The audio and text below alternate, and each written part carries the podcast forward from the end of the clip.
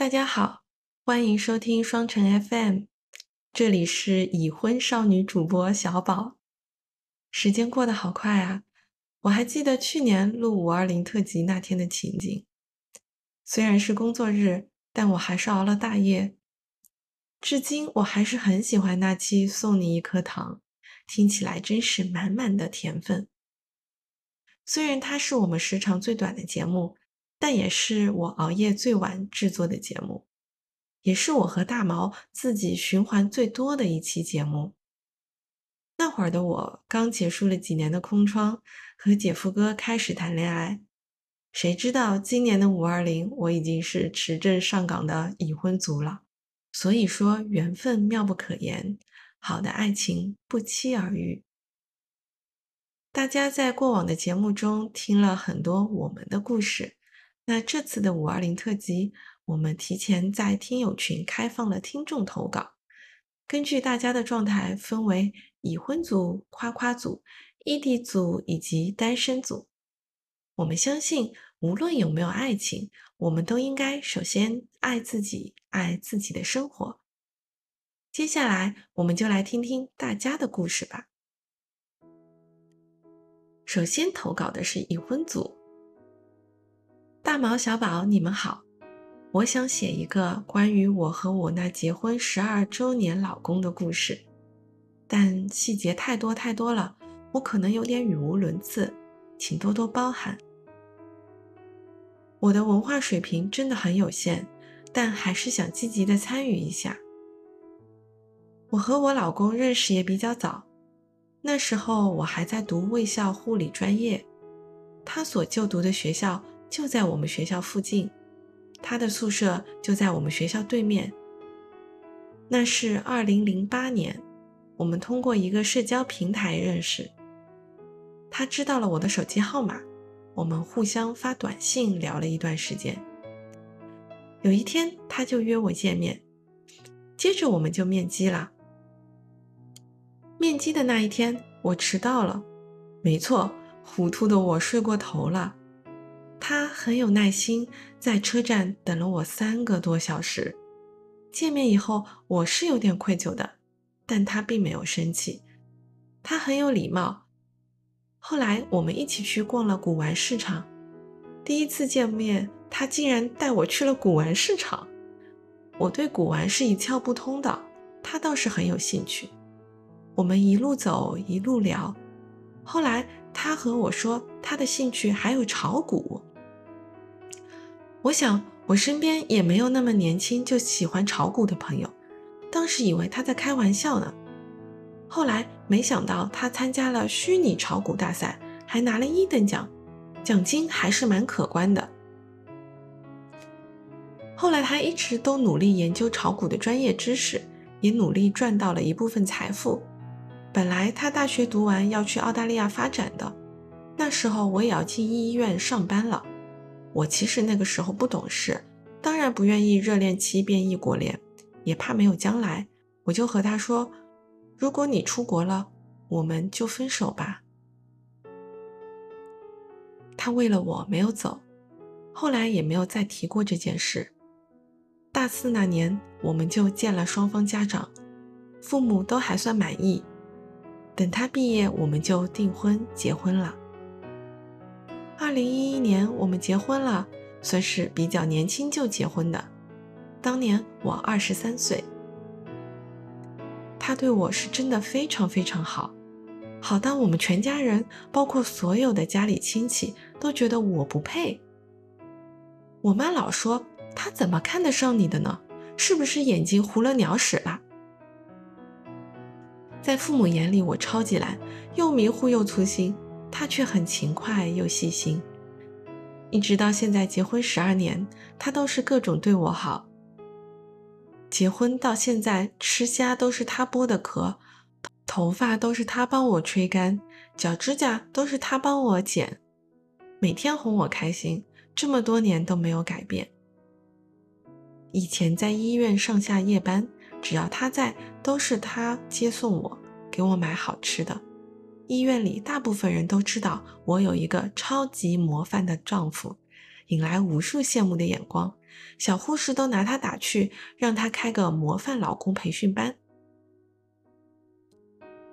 他知道我上夜班辛苦，无数次的劝我离职，也早就做到了别人说的“就算你不工作，我养你啊”那句话。我那时候也不知道为了什么那么倔强，就不肯放弃护士这个工作。直到现在，我有点后悔，后悔不早点离职，那样我们就会有更多的假期，更多的时间，就可以去更多的地方，创造更多美好的回忆。后来我们好不容易有了孩子，他也是主动带孩子，换尿布、喂奶，是个非常称职的奶爸。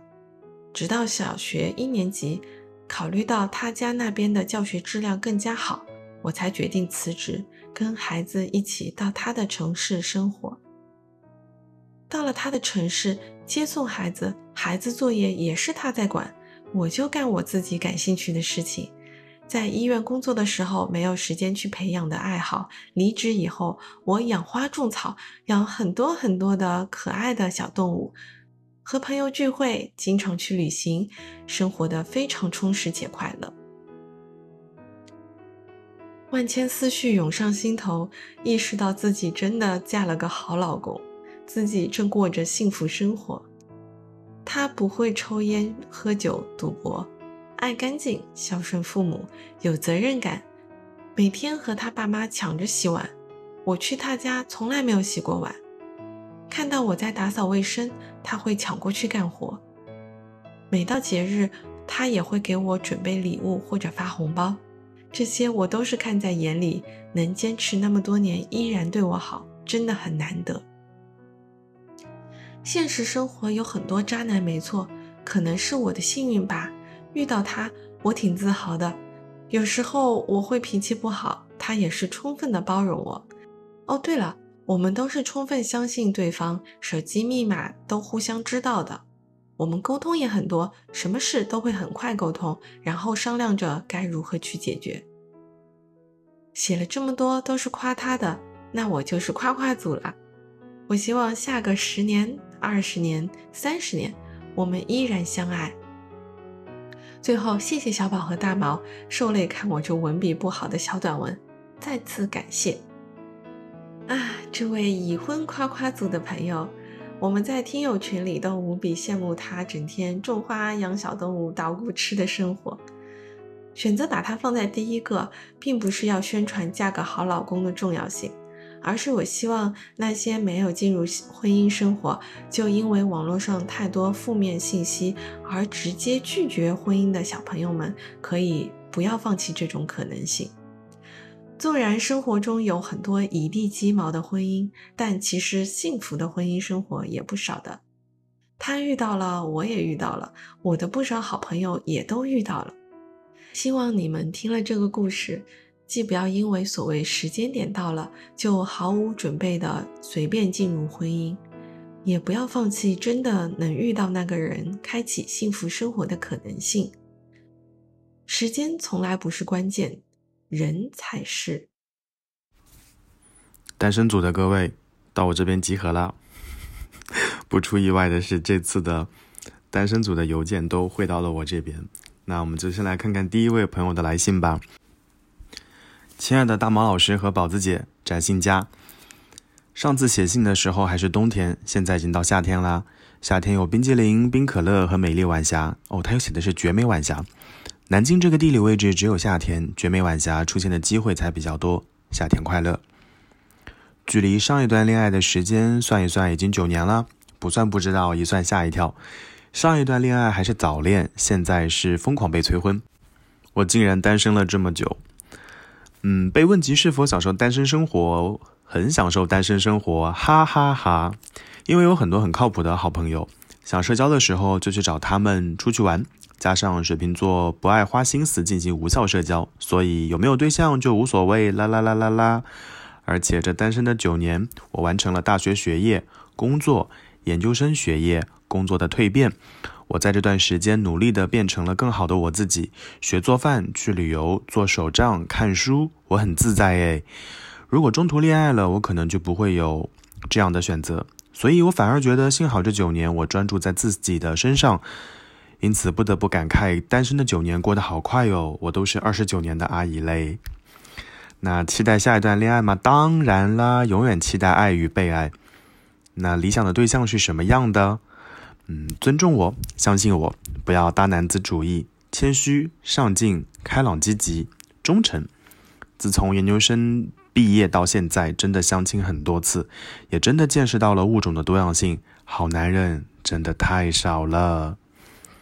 那如何看待单身、恋爱和婚姻？关于单身与恋爱，我其实挺享受单身的。虽然有时候会觉得孤单，但是孤单是常态。而且我有很多很可靠的朋友们，他们的存在就让我觉得很温暖。相亲的经验也让我重新认识两性关系。男性与女性待人处事的角度是有很多差异，这样的差异反而会让我烦恼。我更愿意和朋友在一起，舒服自在且同理心强。我的感受、我的情绪都能够得到回应。建立一段恋爱关系需要彼此努力经营，其难度之大，现在的我真的会望而却步。加上我有点恐婚，身边的人的婚姻关系并没有让我觉得婚姻可以给我的人生带来多么正面的影响。当然，不可否认，我顶不住家里人、社会旁观者的压力，甚至因为这样的压力，我会反思自己是不是因为我做的不够好，我太挑剔，所以才没有进入恋爱关系。但是我依然不会放松我的要求吧。我不会将就。我现在的心态大概就是遇到合适的当然好，遇不到，除了要扛住家人和社会的眼光以外，没啥不好。我觉得身边人，尤其是家人的婚姻状态，真的会影响我的婚姻观，所以我真的不太乐观。在双城许了很多次一样的愿望，希望能谈甜甜的恋爱，这个愿望依旧在，我依旧相信爱。还有一个愿望，祝双城 FM 越来越好，多多恰饭。祝大马老师和宝子姐生活愉快。感谢单身贵族小组一号选手的来信。其实，在这封信当中，他说了很多我想说的话，也有很多观点，在过往的节目当中，我们一直在聊。那我顺着这封邮件再说一点点我的个人看法。我们在这些年听到了很多关于原生家庭理论的分析或者讨论。甚至在很多节目当中，呃，嘉宾组和节目的成员会把原生家庭当做一个很大的原因来进行展开讨论。的确，我们的父母，当然我指的是我们这代人的很多父母，他们可能并没有在婚姻关系上给我们做很好的示范。比如，他们会当着我们的面争吵，他们当着我们的面恶言相向，他们从来不会在我们的面前表达对于彼此的爱意，等等等等等等等等。这些现象真的会在我们心中留下阴影。会让我们对于婚姻和家庭的家庭关系的构建产生害怕，但终究要明白的一点是，其实婚姻是我们自己的事情，以后的生活还是我和那个人一起共共同完成。所以，即使我们看了那么多不是那么幸福的婚姻关系，或者看了那么不不是那么美好的一些故事，我们终究要相信，我们能够等到一个还不错的人。所以，我觉得第一位朋友在信里面写的那句话，我觉得还是挺认同的，就遇到了那就最好。当然，如果遇不到的话，也没啥不好的。我一直坚信一点：我一个人会过得很好，两个人要过得更好。所以，即使我在周围看到的那些现象或者婚姻的故事并没有那么的美好，但我依旧不会感到绝望。我对自己未来的幸福生活充满信心，因为我一直会拥有很强的爱人和被爱的能力。所以，那就到这边喽。特别感谢第一位朋友的来信。也祝愿你早日实现在我们节目里面许的那个心愿。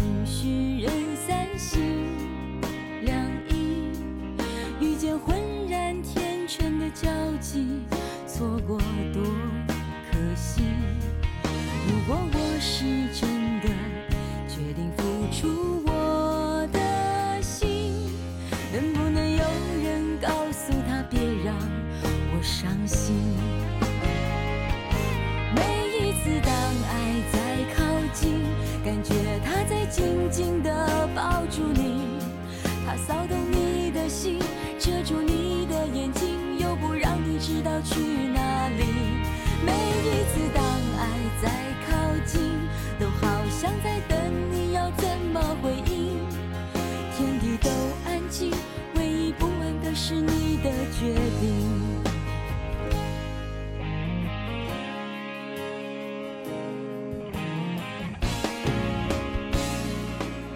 接下来我们来到夸夸组，小宝大毛，你们好呀，见字如面。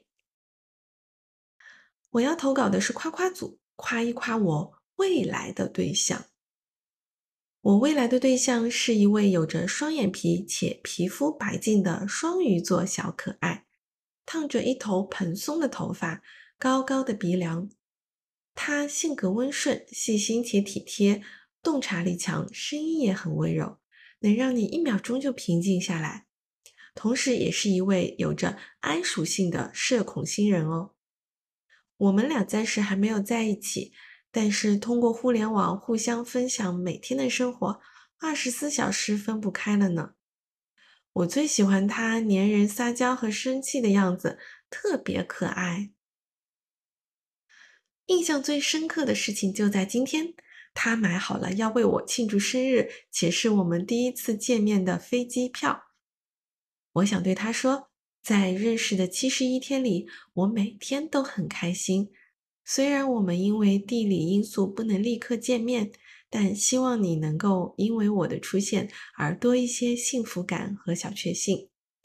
期待那一天，我以小步紧跑去迎接你的那一天。我们相识于二零二三年三月六日，那天我去体检，在某软件上发了一条关于体检的动态，于是乎他出现了。三月六号下午两点五十八分加了微信，互相介绍了自己。睡前我们互相为彼此说了第一句晚安。二零二三年是获得很多爱的一年，一个冰冷的人瞬间被温暖所包围。借助五二零这期特别节目，希望大家少些顾虑，多些勇敢，放手去接受爱与被爱吧。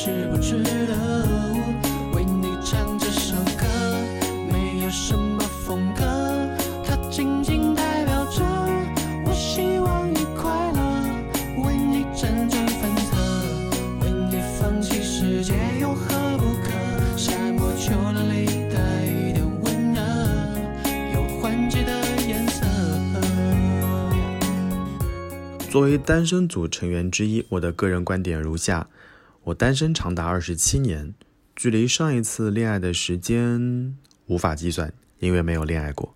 是否享受单身生活？是啊。是否期待下一次恋爱？期待，但对此持随遇而安的态度。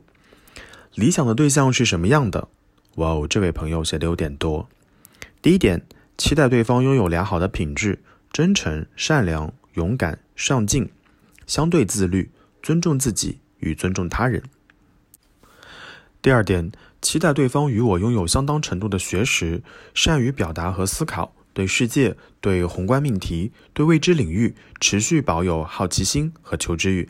期待我们能够在友好的讨论中为彼此拓宽世界的边界，共同进步。第三点，期待我们双方能够长久的承承接对方的表达欲，承接对方的快乐、痛苦、不安、恐惧等情绪与自私丑陋的那一面，并且及时向对方反馈和帮助。第四点，期待我们之间的关系既如高山流水，能够产生长久的欣赏与共鸣，也如同气之亲，不但能够共享喜乐，更能携手并肩面对种种挑战。如何看待单身、恋爱和婚姻这个命题？哦，他写了三点。首先，我认为这个命题属于个人追求自身幸福的选择的范畴。无论一个人基于个人判断做出何种选择，都应当得到尊重与支持。其次，单身、恋爱、婚姻既然是个人选择，那么也应当基于本人真实意愿和自由意志去考虑，不应该受外界和他人的影响。也不应该由本人以外的人来承担其选择带来的后果。其次，影响该选择的关键因素是单身、恋爱、婚姻存续状态能否健康地满足本人及伴侣的物质需求和精神需求，是否能够影响本人及伴侣更积极、更正向地面对工作与生活，是否能够为本人及伴侣增加对未来的希冀与勇气。恋爱和婚姻不是必选项，恋爱应当是一种有益的体验。婚姻应当是人生征途上锦上添花的新的里程碑。最后，对我来说，决定是否迈入婚姻阶段的一个关键性问题是：是否做好了充足准备，可以将自己的人身安全全权托付给对方，同时为对方在必要时刻承担保全、放弃其生命权、身体权和健康权的责任与义务。以上是我个人在有限时间内的一些想法吧。谢谢。哇哦！第二位朋友，你真的好会写，你的书信对我的朗读功底或者我的诵读能力提出了较高的需求，希望我的朗读会让你感到满意。那顺着这位朋友的来信，我讲一些故事吧。那这个故事可能跟我自己相关，或者和我听到的朋友的吐槽相关。那我们就简单的和大家分享分享，听故事总是大家喜欢的。在亲密关系当中，我个人非常看重的一点，其实就是关于分享欲的问题。当然，在这封来信当中，这位朋友也提到了，希望我们双方能够长久的承接对方的表达欲。在很早之前的文章或者节目当中，我都留意到有这样的观点，就分享欲其实是最高级的浪漫。如果我在当下看到了一个很有趣的画面，听到了一个很有趣的故事，我都想在第一时间分享给你。那其实你在我心里的地位也好，对于我的重要性也好，是不言而喻的。但事实上，在日常生活当中，我们经常听到这些分享欲的落空。你可能噼里啪啦打了十几行字，对方就回来两个字“笑死”，或者回复了捂脸笑或者笑哭的表情。对于水瓶座的我而言，每次遇到这种情况，其实我的内心是崩溃的。如果你真的觉得这件事情很好笑，你可以。打四个哈哈哈哈哈，或者五六七八个哈哈哈哈哈，或者没有准确数过数字的哈哈哈哈哈，然后稍加评论，以能够让我感觉到哦，你是认真的读了这个事情，而且你觉得这件事情还真的蛮好笑的，总好过你很敷衍的回复了笑死或者哈哈。我之前还发过一个朋友圈，秦始皇在统一度量衡之后，我感觉他还少统一了一样东西，就是关于哈的数量。如果你打一个哈，表达的可能是疑惑或者不解；两个哈可能是敷衍；三个哈哈哈属于正常；四个哈及以上可能是对于某种话题的认可。Anyway，我已经忘记那条朋友圈的具体内容了。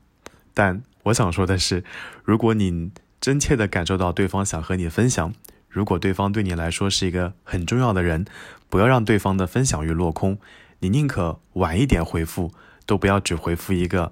冷漠的表情包，当然这件事情我跟小宝有过深入，也不能说深入的讨论吧。最近我们也有聊到，小宝说我就很喜欢发笑哭这个表情啊，但小宝与对方的不同在于，小宝会在笑哭这个表情之后展开分享、展开讨论，而不像对方只是连续的发三个笑哭。所以这是第二封邮件当中我特别认可的一点，也不能说认可，就是我很在意的一点啊。第二点是刚才在这封邮件当中讨论到，呃，如何看待单身、恋爱和婚姻关系。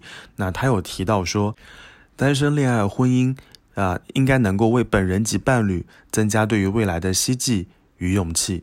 哦，那这个时候我就非常能够理解梁静茹当时的那首歌《勇气》。就爱真的需要勇气来面对流言与蜚语。那不管是什么年龄的爱恋，不论国籍，不论性别，不论种族，当你想到对方的时候，你就能够想到那种坚定的眼神，内心里面燃起的勇气，我觉得就够了。在日韩剧当中，我们经常会看到类似这样的抓马场景。就男女主人公会在某一些特定的场合，比如说婚礼的现场，携手离开，一路狂奔，目的地可能是机场、火车站，或者是无人的海边。哎，他们能做这样的选择，内心就是对方给予他的勇气吧。他们可能并不在意我在哪里完成这件事情，他可能更在意的是我身边的人到底是谁。所以前段时间我和一个朋友去吃饭，他在国内的大厂工作，然后最近开始做数字游民了。那当然，各位感兴趣的话，可以在小红书上搜到很多关于数字游民的一些故事或者贴文。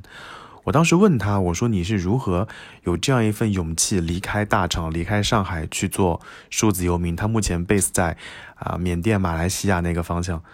然后那个小姑娘大概思考了几秒钟，就说：“哎，是我的伴侣，哎，是他坚定的支持了我，而且在我犹豫的时候，他推了我一把，他和我一起完成了这样一份还看上去蛮重要的选择。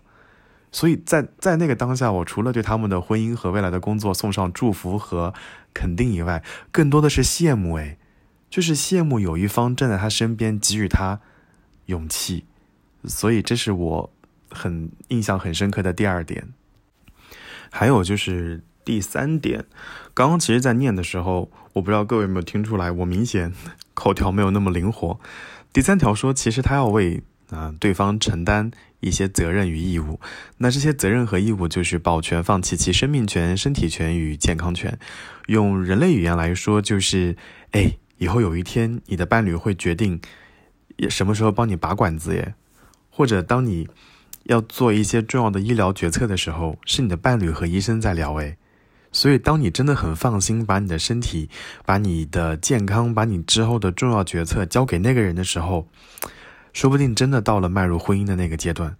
所以我跳脱这个故事，先讲一个题外话哦，就是如果在听节目的各位，现在你正好处在一段关系当中，然后你对你的伴侣似乎有一些不满，或者。想分手又分不掉，感觉对方还勉勉强强凑凑合合能过。你想想这一条哦，就是你是否愿意在若干年之后把这种决策权交给这个人？想到这里，如果你皱起了眉头的话，那就分开好了呀。我到底在胡说八道什么？Anyway，我在念这句话的时候，我想到了那部美剧《实习医生格雷》，我已经忘记那个是具体哪一季的故事了。在那个节目，这不是不是节目了，就在那集的故事当中，其中有一位主演就躺在了病床上，呃，需要做一个很重要的手术。那当时的主刀医生可以是啊主任医师，可以是副院长、院长，还可以是他的伴侣。他不让任何人做，只让他的当时的伴侣做。哦，那一瞬间就是大大飙泪嘛，大泪崩的时刻。但事实上就很好的印证了这一点。如果你在亲密关系当中，或者在，呃感情当中有真的有这么一个人，就勇敢的迈开那一步吧。以上三条，其实我在念邮件的时候，我就会我就想中途打断来来讲，但小宝规定就一定要把邮件念完才可以做进一步的展开。然后除了这三条之外，其中有一条，其实我们在过往的节目当中已经聊过很多次，就是让对方能够看到自己的。各种情绪，无论是痛苦、不安、恐惧，亦或是自私、丑陋的那一面，我觉得喜欢一个人、接受一个人、愿意和这个人再往下走，进入人生的新阶段，除了要能够欣赏或者接受、喜欢他在恋爱关系当中所展现出美好的一面，更多的可能需要把自己不好的一面提前暴露出来，总好过在美好的幻觉当中，大家走入了婚姻生活，在实际的柴米油盐酱醋茶当中，突然发现这个人情绪是那么如此的失控。之前还有朋友发邮件过来问说，呃，现在有机会可以和伴侣去呃旅行旅居，大概长达一个月左右的时间，然后想听听看我跟小宝的看法。那除了羡慕之外，因为我跟小宝都没有这样的机会，我当时就先于小宝就回复了这封邮件，我说我超级赞同你和你的对象在一个陌生的城市旅居长达一个月或者两个月的时间，因为在。呃，摆脱了熟悉的城市、熟悉的节奏，进入到一个完全陌生的环境当中，其实对于双方来说都是考验。一个人能否承担起两个人这个日常生活的决策，去哪里吃饭，住在哪里，安全问题是否 OK，以及在面对挑战和崩溃的时候，一方情绪不稳定，另外一方到底怎么办？同时，你也要找办法给对呃，不能说找办法，找机会给对方看一看，你是一个情绪多么不稳定或者多么易燃易爆的人。我觉得这个肯定也蛮重要的耶。所以，我回想起曾经在亲密关系当中，我每一次出去旅行，或者，啊，不管是长途短途，还是说在出差的途中跟自己前之前的伴侣在一起，我都会发现我们好像都回避了、避开了这一点。我们更愿意把自私丑陋的那一面留给自己，而不愿意展现给对方。哦，说不定这也就是我之前恋爱关系或者亲密关系一直失败的原因吧。Anyway，这就是这就是我最后一段胡说八道。好了，那谢谢第二位朋友的来信，也希望我的朗读没有让你失望。那也祝愿你早日找到自己的幸福。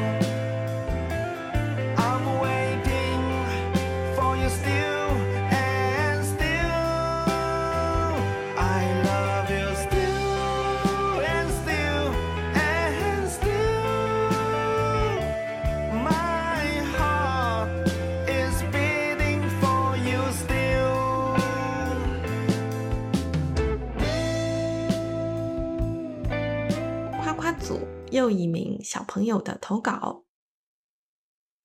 一直被我挂在嘴上的摩羯弟弟是实打实的摩羯座代表，跟我超级互补的，沉稳、耐心、温柔、成熟的冷冷狗狗，是很照顾人的类型。因为感觉他不太想暴露现身，所以暂时不公开我平时叫他的昵称啦。外貌的话还蛮高的，大概一八三到一八五的样子，瘦瘦的，是颜值水平取决于发型和衣品的波动型小帅哥。目前我们俩还是男大女大，是很难得的校园恋爱啦。嗯，其他的词条，双科生，北京味儿，学生会主席，比我小一届的同学院男生。截至五二零，我们在一起已经五百五十二天了。我们是在他刚进大学的时候就认识了，作为朋友和同事的身份相处了很久。在那段时间，好像也没有人有进一步的想法，只是互相给对方的感觉都还是蛮有好感的吧。是毫无感情的好感，是单纯客观的评价，觉得是很不错的人啦。后来机缘巧合，成为了更好的一对一的好朋友。大概突然有感觉到不一样，感觉到心动之后，一个月就在一起了。当初心动最大的点是他很照顾我，对我很好，这让我感受到了十分温柔成熟的内核，是我理想的样子。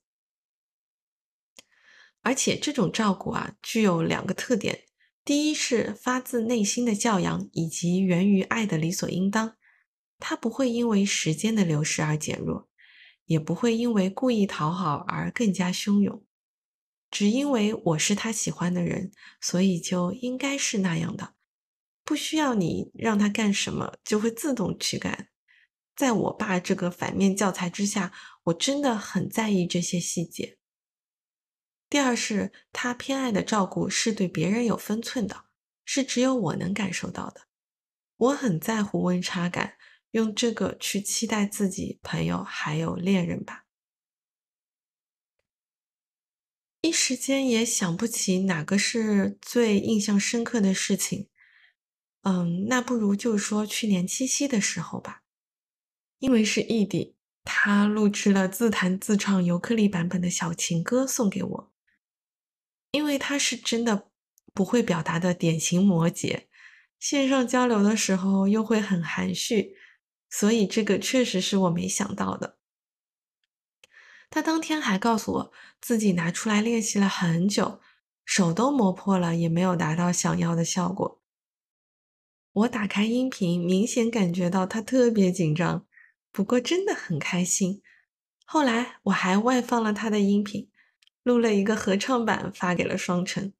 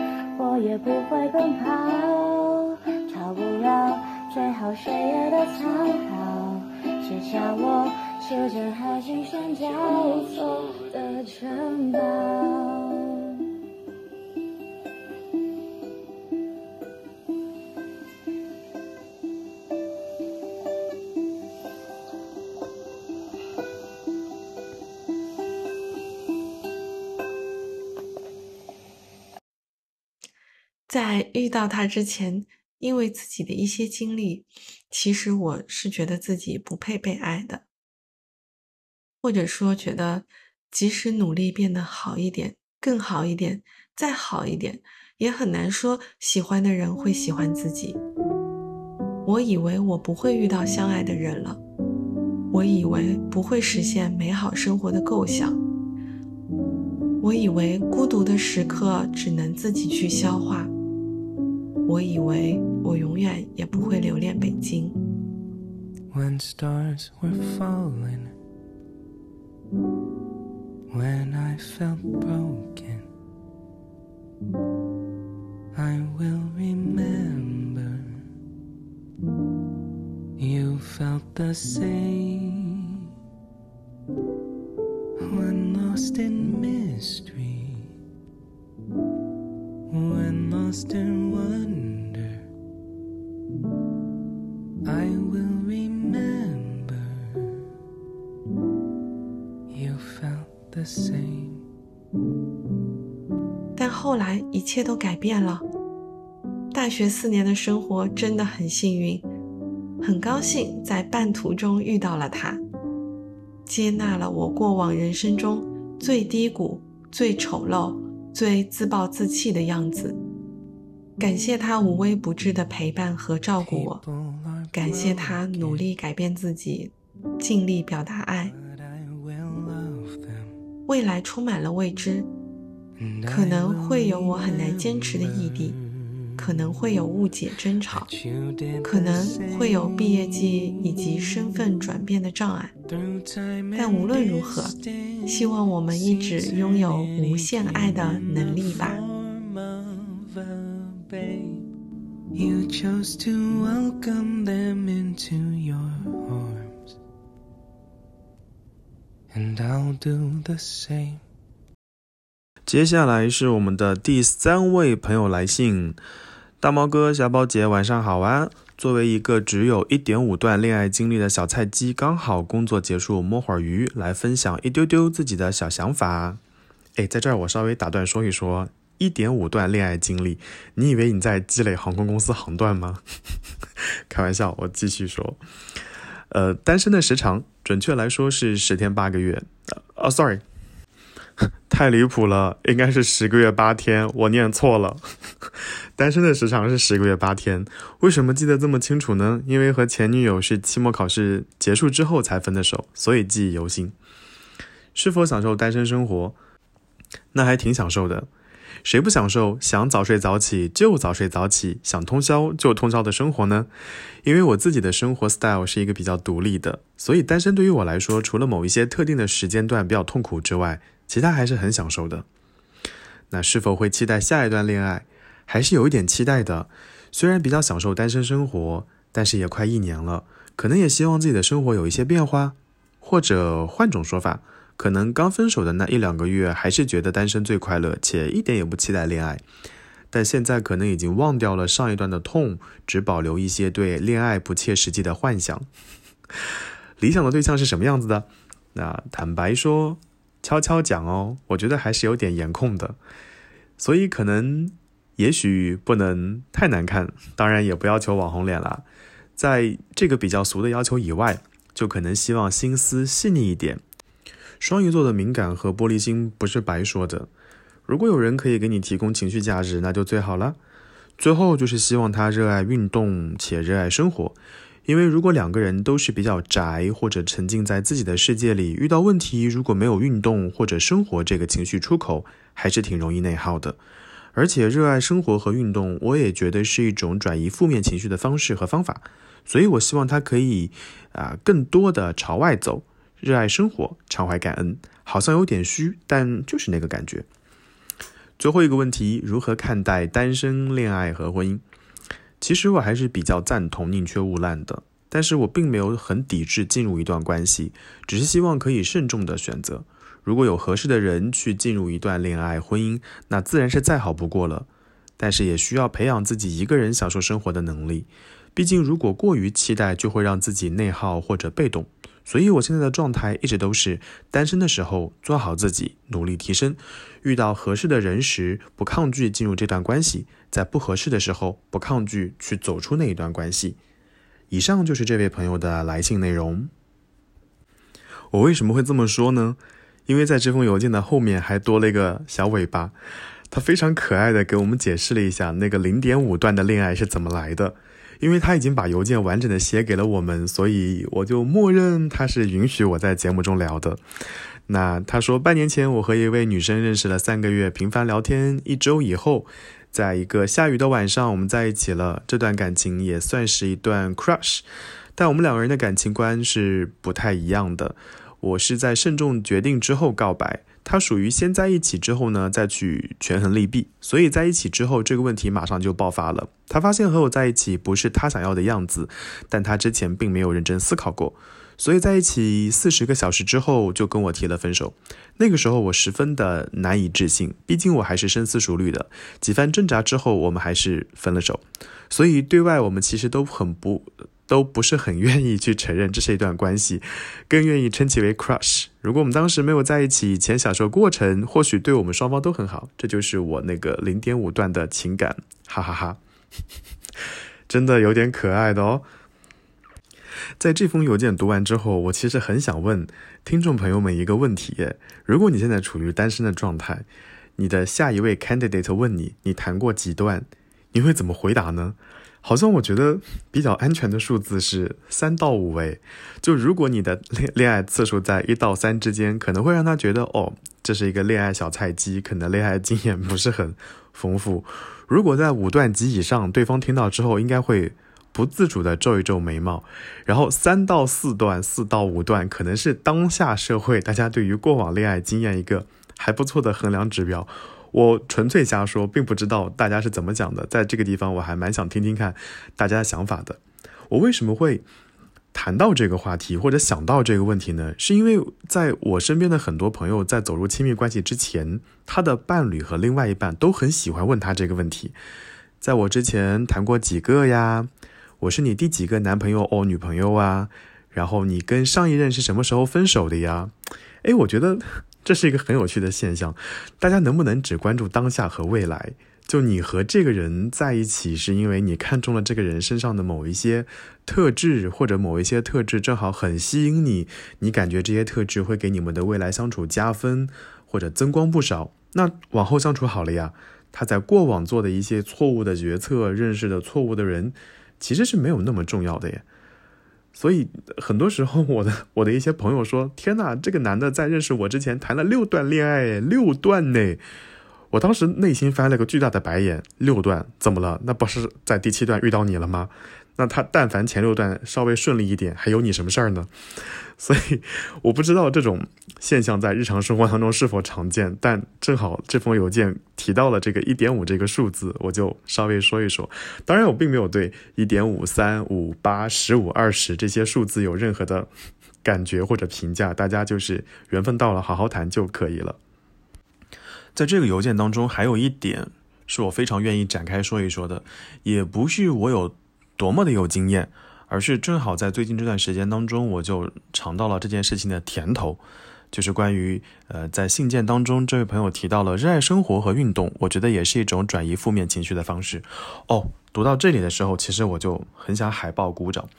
呃，以前我在遇到负面情绪或者不太开心的时候，我可能会比较愿意去倾诉，比如说以前我曾经给小宝打电话，或者给其他的朋友打电话，嗯。去去抱怨，去哭诉，那就哭诉加引号了，或者去陈述一下啊遇到的一些事情。那当然，小宝就属于比较给力的，他会一直听完这些事情，然后站在我的这一面，呃，给出很多评价，然后跟我一起去聊这些故事。但现在回过头来想想，我的有一些朋友其实还蛮惨的，听我讲这些故事，我又是一个语速贼快，然后能讲很多，回忆起很多故事细节的人，所以对对他们而言，真的 say sorry。但在最近，我会发现我在工作当中或者生活当中遇到了一些负面情绪，或者让我一些一些不开心的瞬间。我除了跟小宝去陈述这件事情之外，我做的最大的一个改变就是拿起了我的健身环内。就大家在过往的节目当中，可能已经听到很多次，我们 Q 到了健身环这个东西，它确实在最近这段时间给予了我很大的帮助，尤其是当我压力有点大或者。有一件事情真的很想说出来，但又不知道怎么去说，也无从开口的时候，流流汗、出出汗，哎，的确是个还不错的方式，哎。所以现在我似乎有点理解，像菲比或者像我们节目当中经常出现的一些熟悉的面孔，他们如此热爱运动的一个原因。所以，如果真的有机会让我再去重新去对过往的恋爱经验做总结或者做梳理的时候，我觉得除了合理的表达自己的情绪之外，还有另外一件事情，就是可能要有一个相对健康的抒发的方式，比如说这里提到的运动。所以这是我想 讲的一点。最后一点，作为单身组的常驻嘉宾的我，还是想拿出来跟各位 讨论讨论的。在这封邮件的最后，他提到了一件事情，就是我现在的状态，就是这个作者的状态啦，就是单身的时候做好自己，努力提升；遇到合适的人的时候，不抗拒进入一段关系；在不合适的时候，不抗拒去走出一段关系。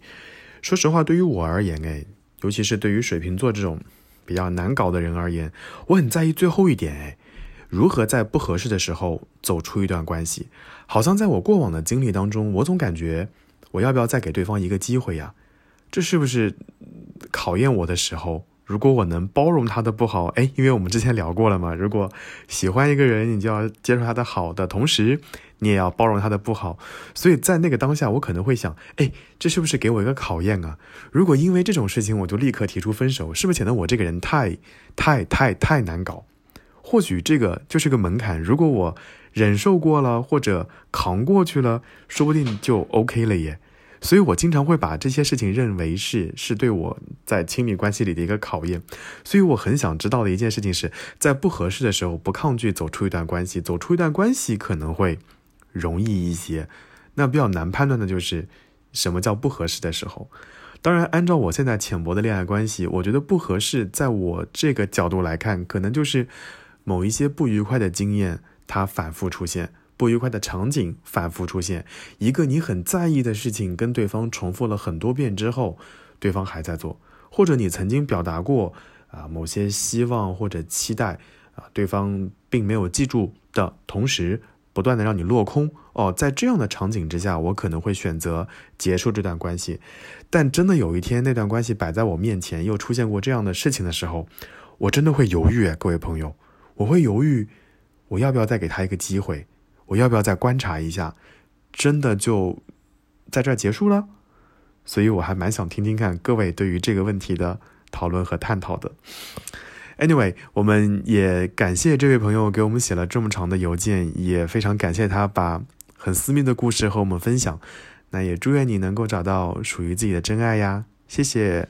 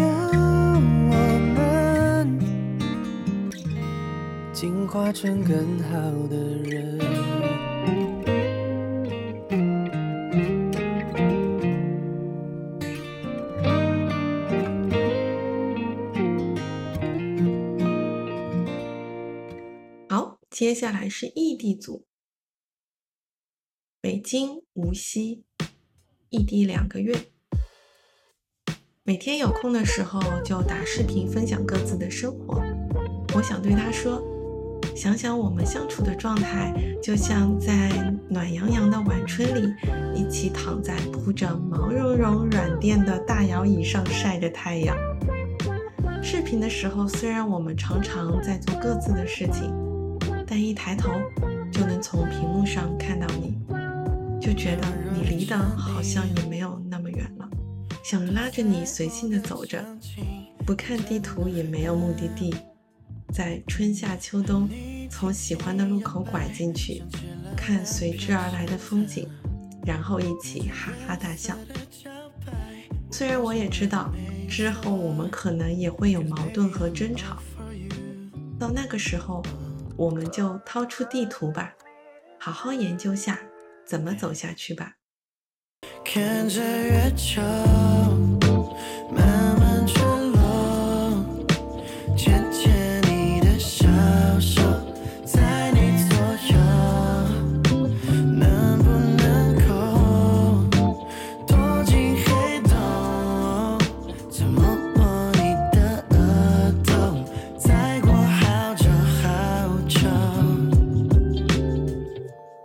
地组两年，第一年疫情加封关，香港到深圳，主打一个世界上最遥远的距离。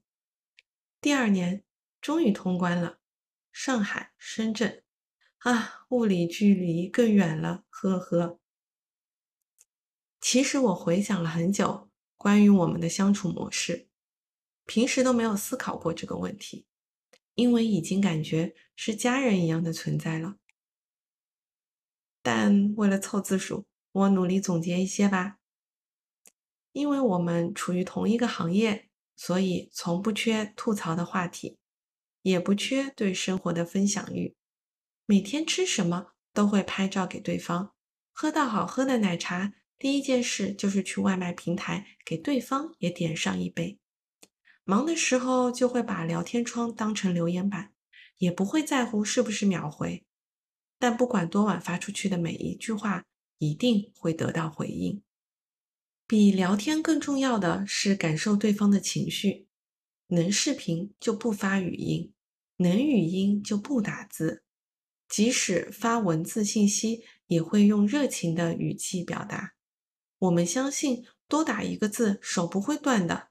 能摁啦，OK，好呢，就不要嗯哦。好的，只要工作不是特别忙，我们每天都会视频，五分钟也是快乐的。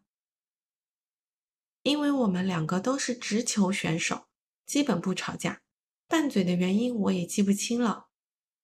反正总有一个人故意搞事。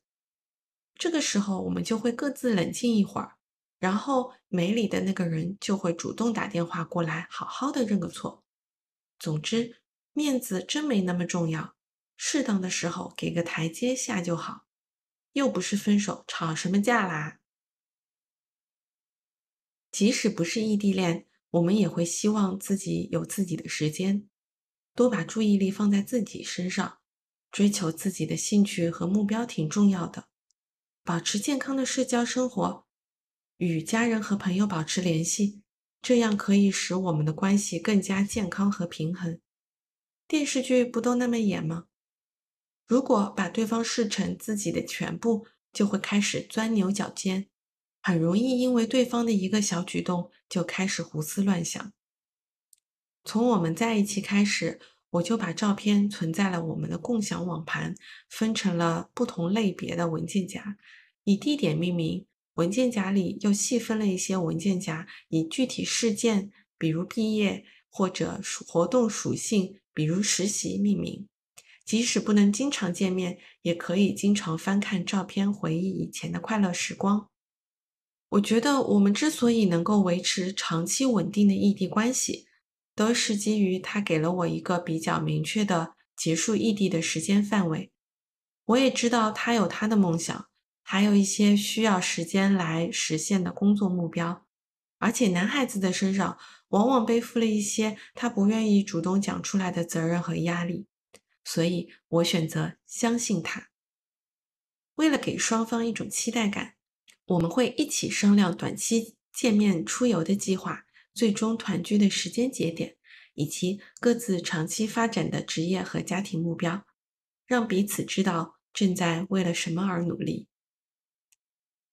我想对异地的他说：“提着昨日种种千辛万苦，向明天换一些美满和幸福。”忘了是怎么开始，也许就是对你。有一种感觉，忽然间发现自己已深深爱上你，你真的很简单，爱的地暗天黑都已无所谓，是是非非无法。抉择，没有后悔，为爱日夜去跟随。光的是我。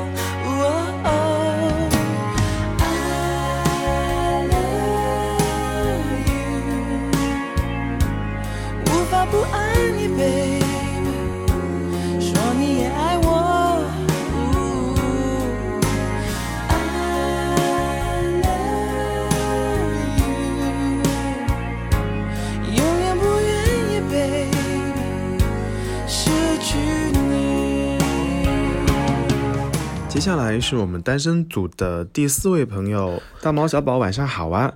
嗯，单身的时间已经有八年了，那是否会享受单身生活？非常非常非常享受。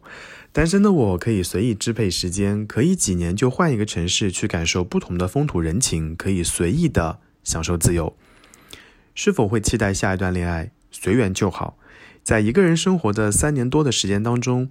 大概也就那么不到三天的时间，想说如果有另一半，好像也不错。这三天分别是圣诞、元旦等这些特殊的节假日。那理想的对象是什么样子的？如果真的碰到心动的他，那所有的限制条件大概都不是什么问题了吧？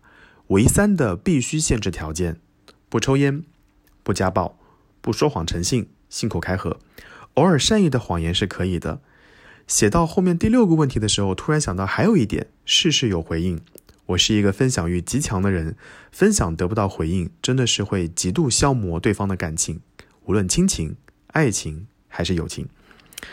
最后一个问题，如何看待单身、恋爱和婚姻？这三个都只是人生的不同状态而已。每个人对待恋爱的态度也各有各的看法。有些人享受单身，有些人没有空窗期，恋爱不断。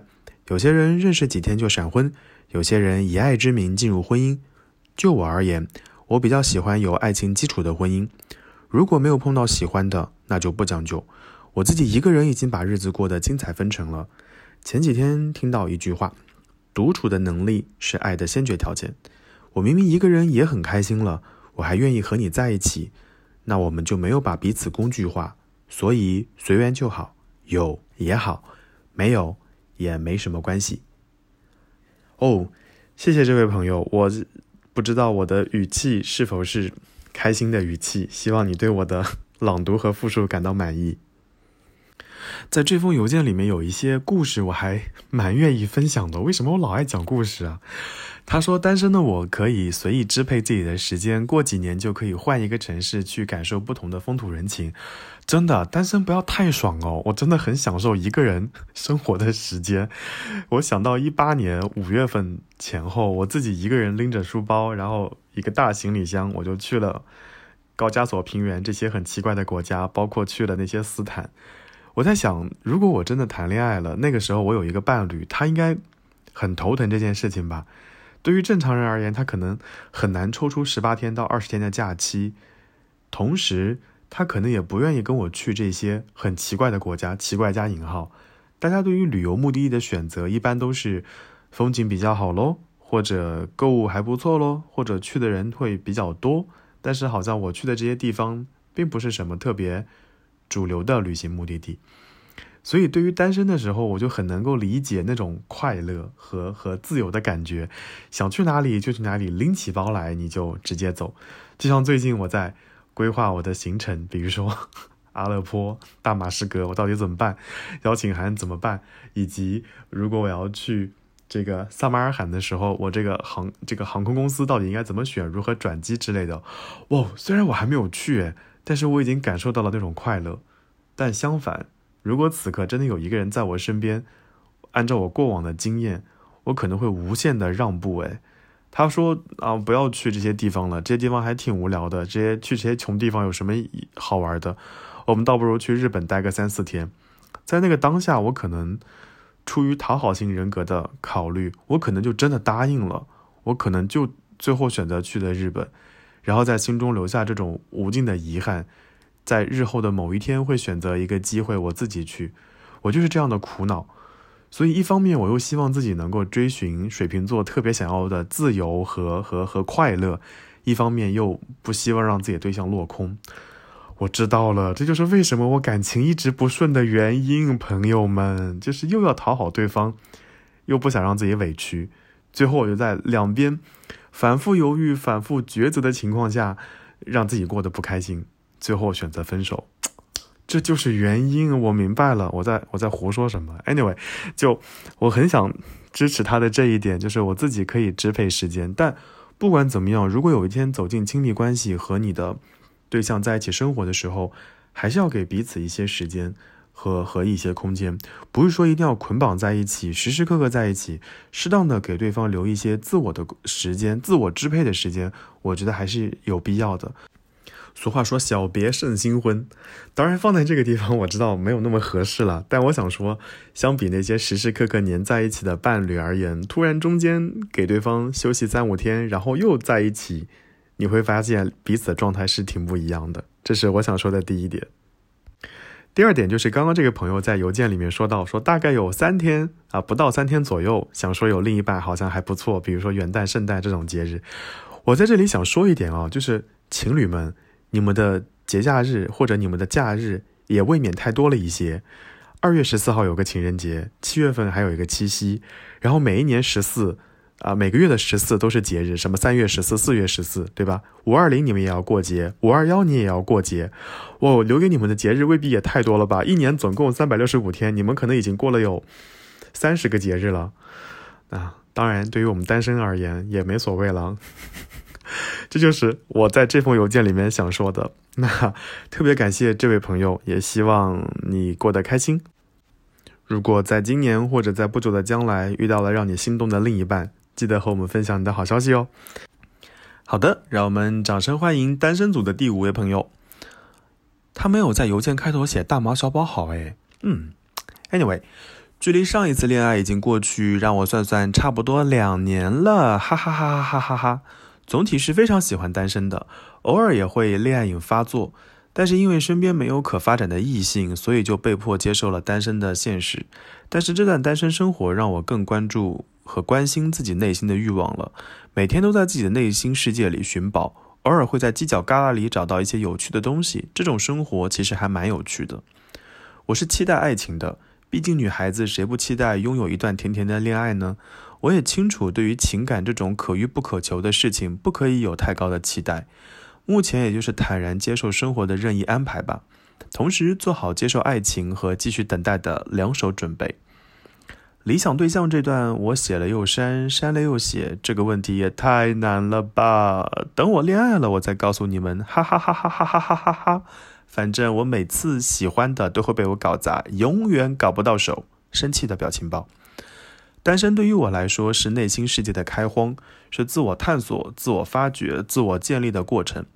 恋爱大概就是两个人被彼此在荒地创建的事物所吸引，然后慢慢的变成邻居，又慢慢的一起盖房子，一起消磨时光，后面就变成了婚姻。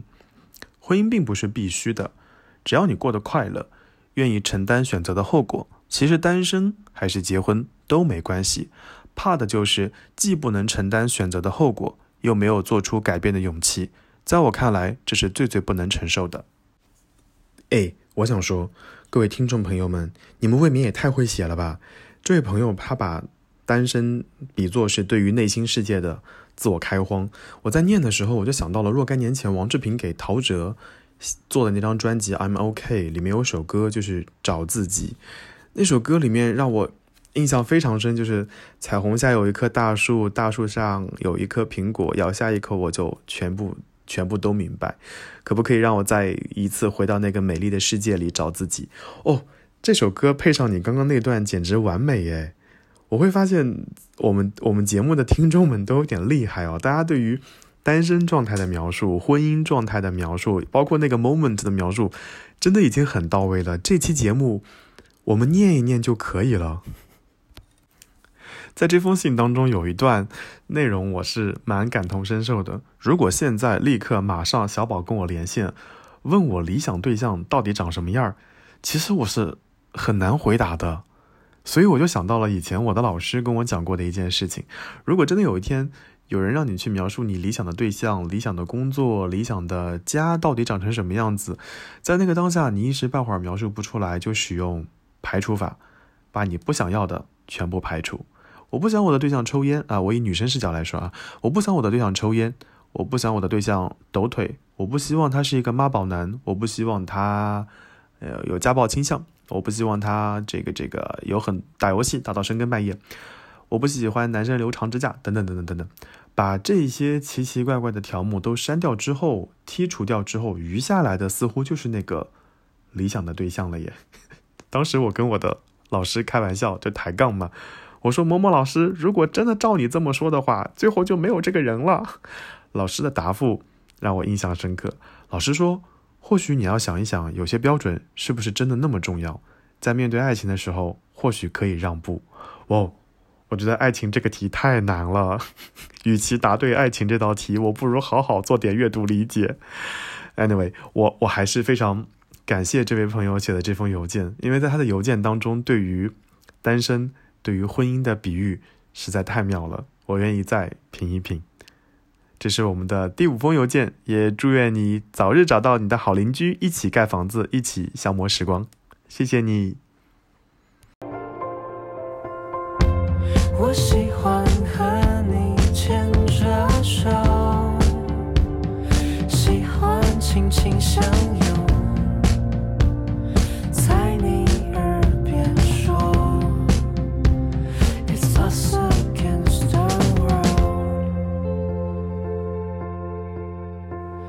发现，这个坏掉的世界里有你抓紧我。相爱就是说了一百次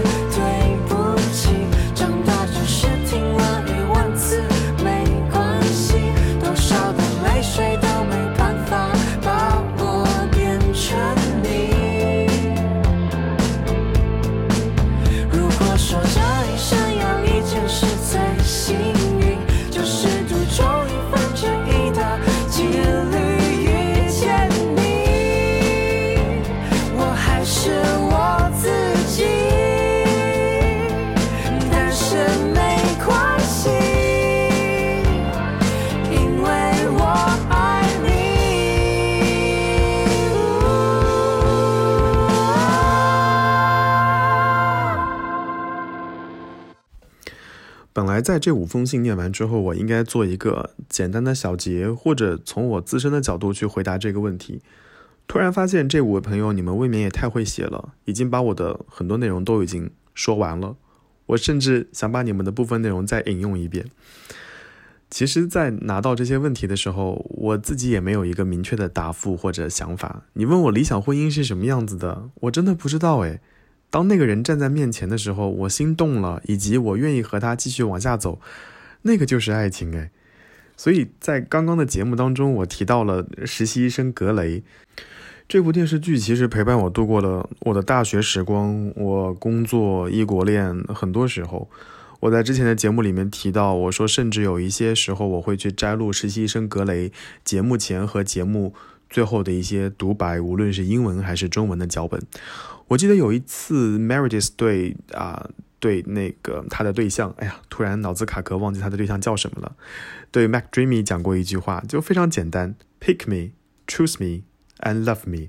哇，那一瞬间我整简直就是 设身处地。我在想，如果我是听到那句话的时候，我简直就应该大泪崩，然后疯狂点头说：“可以，可以，可以，我们在一起吧。” Anyway，我最后再简单的回答一下关于小宝问的这些问题。其实提到婚姻的时候，我的内心，你说有快乐吗？好像有，但我好像更多的是紧张、恐惧、焦虑，还有一点犹豫耶。我不确定我这样的一个人，以我这样的状态交给对方的时候，是否对对方负责？哎，或者说对方原来一个人过得很好，遇上我这么一个拖油瓶之后，会不会让他的生活平添一些负担？再比如说，当要走进婚姻或者亲密关系的时候，我害怕的其实并不是失去激情，失去因为那些鸡毛蒜皮的琐事对对方大打折扣，对他的印象大打折扣，不是诶，我担心的也不是双方的亲属关系会变得怎么样，我担心的是属于我个体的时间会变少，而且我甚至还有点担心退出成本会很高。我和我妈曾经深入的聊过这个问题，包括离婚之后房产应该怎么分，是否需要选择净身出户，以及婚前的财产公证。我我印象非常深刻，我妈坐在驾驶室的时候，因为在开车嘛，在路上，我妈大为震惊。她如果当时有表情包的话，我妈满头都应该是问号，以及她差点要摁方向盘上的喇叭，以表达自己内心的愤怒。可这就是我当下思考最真实的问题。也有可能是因为我身边有很多从事律师工作、从事法律工作的朋友，也有可能我身边有很多这样的故事发生。所以，当我要真的打算认真的走进一段亲密关系，甚至要走入婚姻的时候，我不可避免的要去考虑这些问题。所以，或多或少，是不是因为这些问题的存在，而阻碍了我进一步走向一段新的亲密关系？都说东亚人特别喜欢，东南亚人、东北亚人特别喜欢反思。我觉得我刚刚那一段就是一个反思的样本。我知道这样的样本其实是不好的，因为在这种反思的过程当中，你就拒绝了爱的存在和爱的出现。所以，当真的有一个人站在你面前，你心动了，让他突然消失，你感到心痛了，那个就是爱。抓住那个机会，不要让自己感到遗憾。这里面还有一个问题。就是对于那些未婚的、已婚的人，你想说什么？其实提到这个话题的时候，我脑子里就弹出了那个综艺节目，也是我们在节目当中聊过很多次的《再见爱人》。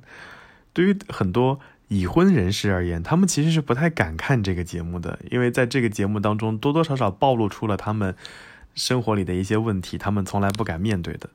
对于未婚的人士而言，他们又也不怎也不怎么敢看，因为他们很担心这他们的婚姻里面也会遇到类似的问题，以至于让他们对婚姻感到恐惧。其实我想说的是，婚姻都是自己的，爱情也是自己的，对方的 drama 故事你也不一定会遇到。所以，即使在刚才的节目当中，你听到了很多你认可的观点，你觉得别人的恋爱观还挺对的，或者你听到了大家。已婚，尤其是已婚那一组的幸福甜蜜生活，你觉得哦，完美的伴侣应该是那样的？其实不一定的，大家有大家自己的标准，有自己的心动时刻。关于这个问题，我其实问过我的很多朋友。我有一个啊中国籍好朋友，他的对象是匈牙利人，他们目前在荷兰工作和生活。我当时问他，我说你为什么选择他？那个心动瞬间到底是什么？那个小姑娘想了很长一段时间，说：“哎，她很聪明哎，她帮我解答数学和编程问题的时候非常的性感哦，这是她的心动瞬间。”我身边还有一对好朋友，他们在南开中学念书的时候就已经偷偷摸摸谈恋爱了。我当时去他们家做客的时候，我就说：“你们认识了这么多年，还记得第一次心动的瞬间是什么？”女生说：“哦，他上课转笔的时候超帅。” 男生说。我每次做饭，他都很捧场。他不管我的饭菜做的有好吃或者不好吃，他都能吃完。我听到这些故事的时候，其实我就想说，每个人都有每个人自己的标准，心动的瞬间或者心动的时刻，大家遵从自己的内心就可以了。说不定有一天真的会出现一个人跟我的旅行偏好完全契合。当我说走，我们拎着包去叙利亚叙利亚的时候，对方也说走啊，我给你去办邀请函。哇，那一瞬间我应该大为心动吧？这就是 我想说的第二点。最后一点也是很多朋友在信件当中都提到的，那我就把这一点作为我这期节目的结尾。不管处于单身的状态也好，还是刚刚分手也好，一个人要把生活过得更好。如果有一天爱情出现了，抓住那个机会，让生活变得更好。我是大毛，在北京，祝你五二零节日快乐！亲爱的朋友们，感谢你们听到这里，这就是五二零特别节目的全部内容啦。在剪辑的过程中，我发现大毛又一次 solo 疯狂输出了，这可能就是单身的人感慨总是比较多吧，因为他们有时间思考，而恋爱的人呢，大概都忙着恋爱呢。好啦，无论你现在是单身还是拥有爱情，都祝你每天快乐不止今天。愿有爱者更爱，无爱者自由，深爱者得偿所愿。我们下期节目再见，拜拜。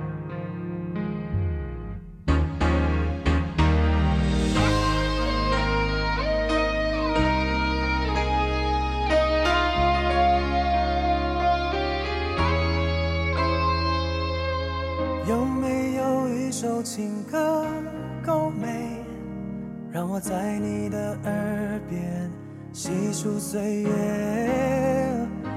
不用千转百回，也没有痛彻心扉。我早就唱够心碎，多么想把我们写成歌，不为别人经典，一天一点平凡的体会，一字一句。